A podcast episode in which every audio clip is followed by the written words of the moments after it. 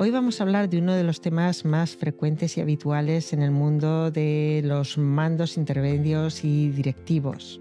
Es el tema del estrés y el burnout. Recuerdo eh, una de las épocas más estresantes que tuve que vivir a nivel no solamente profesional, sino también personal.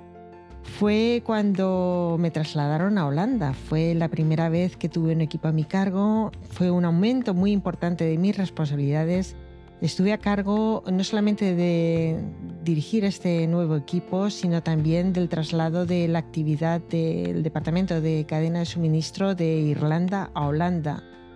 Fue una época realmente difícil, pero también llena de aprendizajes. Vamos a hablar de todo esto, de las causas del estrés, de cómo gestionarlo, de qué puede ayudar para evitar este tipo de situaciones en mandos intermedios, sobre todo Vamos a ver todo esto en el episodio de hoy. Comenzamos.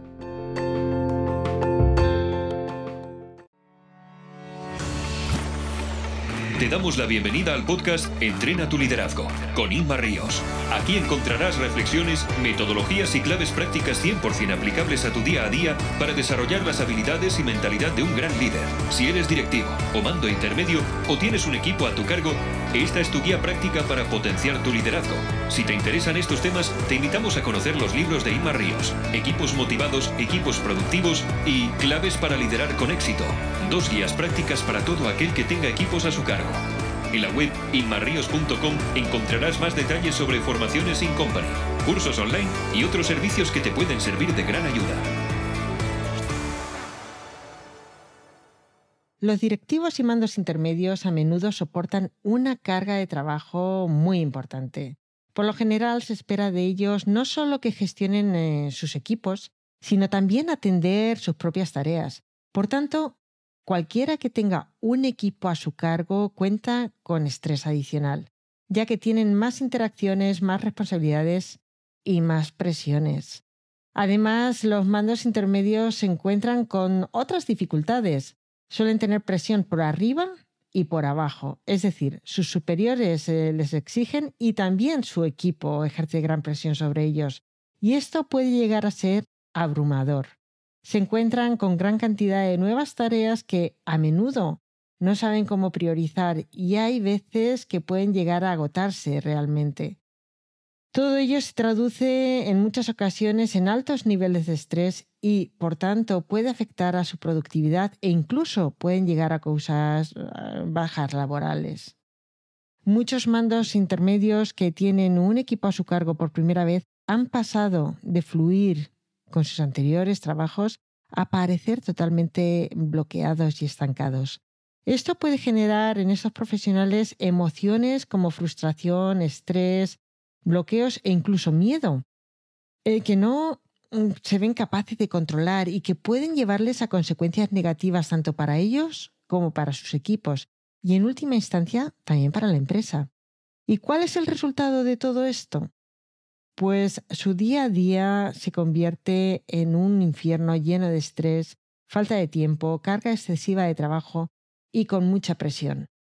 Demandas, quejas y problemas por atender, tanto de su equipo como de sus superiores. Y es que el burnout, el quemarse, puede tener un gran impacto, no solamente para ese directivo o mando intermedio, sino también para la motivación de su gente, de su equipo, y también, cómo no, para los resultados de la empresa. Además, las emociones se contagian. Así como un líder inspirador puede generar un cambio positivo en su lugar de trabajo, un directivo o mando intermedio quemado y agotado puede tener un efecto muy negativo en su equipo. Aprender cómo gestionar esa nueva situación en el caso de que alguien pues, eh, tenga un equipo a su cargo por primera vez puede evitar eh, que esa persona se queme y puede evitar, por supuesto, todas esas consecuencias negativas que derivan de ello. Y esto debería ser una de las prioridades en cualquier organización. ¿Qué relación existe entre estrés y productividad? Sí que existe una relación directa entre estrés y productividad. Si bien niveles moderados de estrés pueden tener incluso efectos positivos a la hora de aumentar la productividad, tiene un efecto de activarnos. A quien, quien no recuerda pues cuando llegaban nuestras épocas de exámenes y parecía que nos poníamos las pilas, ¿verdad? Sin embargo, un exceso de estrés eh, y el burnout son siempre algo negativo. Y no solamente eh, tiene consecuencias negativas a nivel individual, también hay consecuencias negativas eh, a nivel de equipo, del rendimiento del equipo y que por tanto impactan en la empresa. Por ejemplo, bajas por enfermedad, absentismo laboral, aumento de accidentes laborales, conflictos, disminución de la productividad, fuga de talento, un ambiente crispado. Recordemos que las emociones se contagian tanto del líder a sus equipos como entre los miembros del equipo también. Si bien el estrés eh, con pequeñas dosis puede tener un efecto estimulante, el burnout, el estar quemado, no tiene ningún efecto positivo.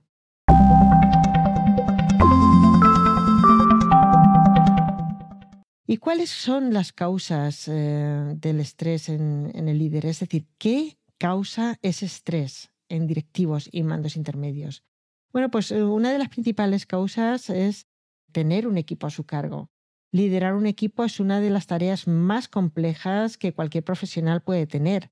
Los miembros del propio equipo no solamente suponen tiempo y dedicación, sino que también pueden ser una fuente de interrupciones, demandas, quejas, conflictos, etc. Esto, sin duda, ejerce una enorme presión sobre su líder.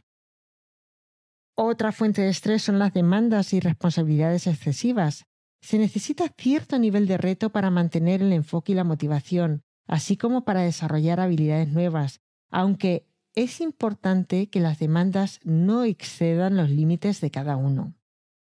Este factor se puede vincular directamente a los puestos que tienen un perfil mal definido, aquellos que tienen cantidades excesivas de trabajo y habilidades que no sean compatibles con las que el puesto requiere.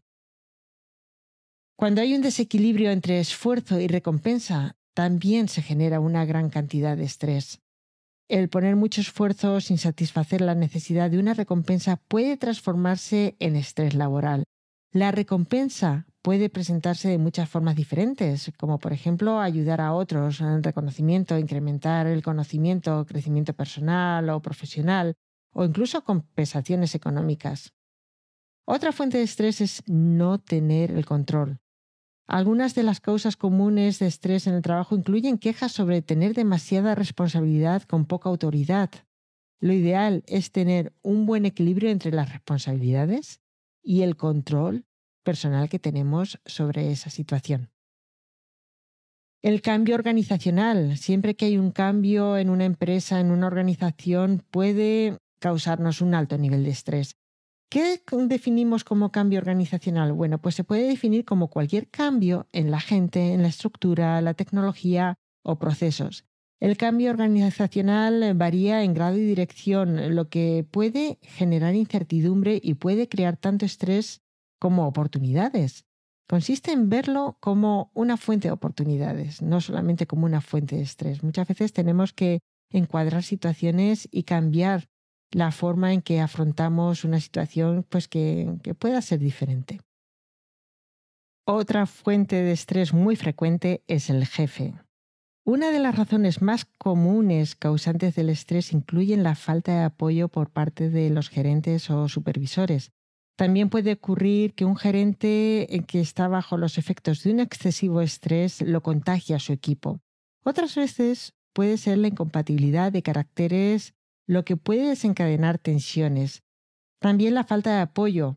Un ambiente de, apoyo es aquel donde los gerentes proporcionan información clara y consistente y los compañeros de trabajo y el equipo están listos para ayudar. Cuando un mando intermedio siente que su superior no lo respalda, puede llegar a ser muy frustrante y estresante. Si esa falta de apoyo se generaliza dentro del equipo que lidera, convendría analizar cuál es el origen del problema y debería ser una prioridad solucionarlo. Otra fuente de estrés es cuando hay un cambio de puesto y de responsabilidades. Los cambios siempre cuestan, aunque sean a mejor e incluso aunque sean algo que hayamos solicitado nosotros mismos. Una promoción que a menudo conlleva un aumento de carga de trabajo y de responsabilidades puede suponer un gran esfuerzo y ejercer una gran presión. Podría resultar muy estresante. Otro tema que suelo encontrarme frecuentemente en gente que está muy estresada es la falta de conciliación entre vida laboral y privada. Frecuentemente los mandos intermedios y directivos se enfrentan a largas jornadas laborales que les impiden tener un equilibrio sano entre su vida profesional y su vida personal. Esto a medio y largo plazo suele pasar factura.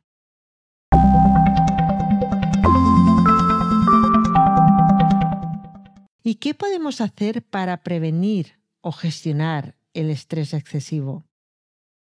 Voy a daros ahora 12 claves que pueden ayudar a prevenir estados de estrés excesivo tanto en nosotros como en nuestros equipos. Clave 1. Metas y objetivos razonables. Muchas veces eh, marcar objetivos puede ser muy estresante, puede generar mucho estrés. Incluso he tenido algunos gerentes que me han dicho, no, no, Inma, yo no marco objetivos, que eso estresa un montón a todo el mundo. Y es que hay que marcar objetivos em, siguiendo el formato SMART, es decir, que sean específicos, medibles, alcanzables. Este es eh, quizá el factor más importante para que no sea estresante. También que sea retador y que sea bien ubicado en el tiempo, es decir, con fechas.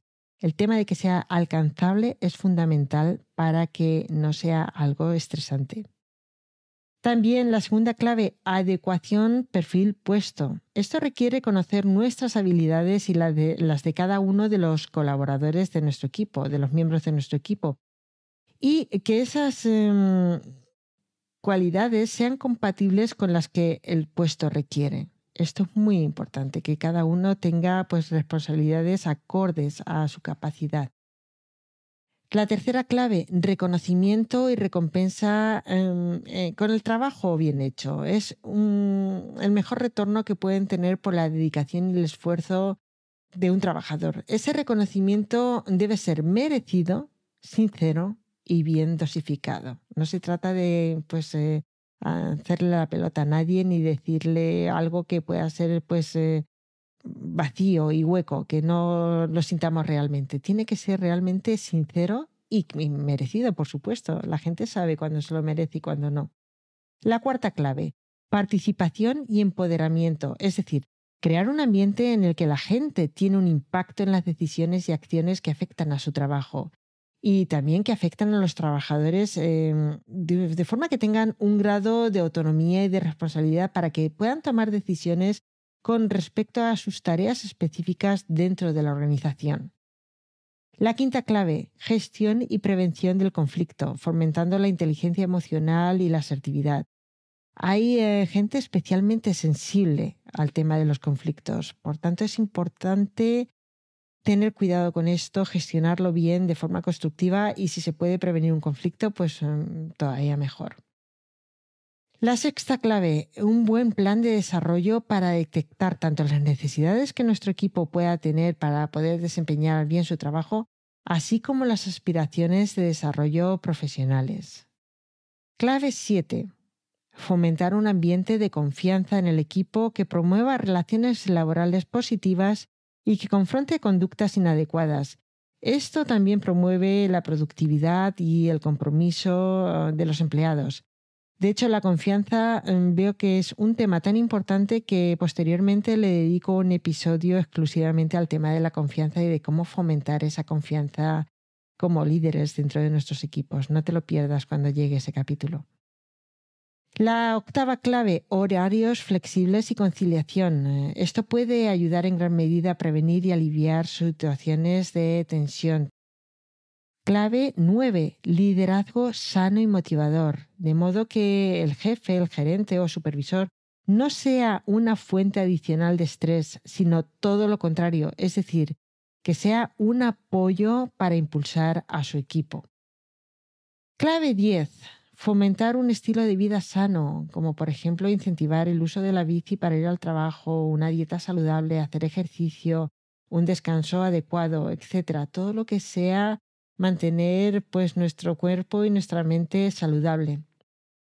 Eh, y de eso va la siguiente clave, la clave 11, fomentar prácticas como mindfulness o la inteligencia emocional, que puede ayudar a, a tener nuestra mente en mejor forma en el entorno de trabajo puede ayudar a relativizar situaciones difíciles y a mejorar la concentración, mantener la calma y prevenir incluso estados de ansiedad. La clave 12, técnicas de gestión del tiempo. Y es que hay veces que nos falta tiempo por todas partes. Gestionar bien nuestro tiempo y nuestras prioridades puede ayudar y mucho a recuperar el control de la situación y, por tanto, a evitar acumulación de estrés.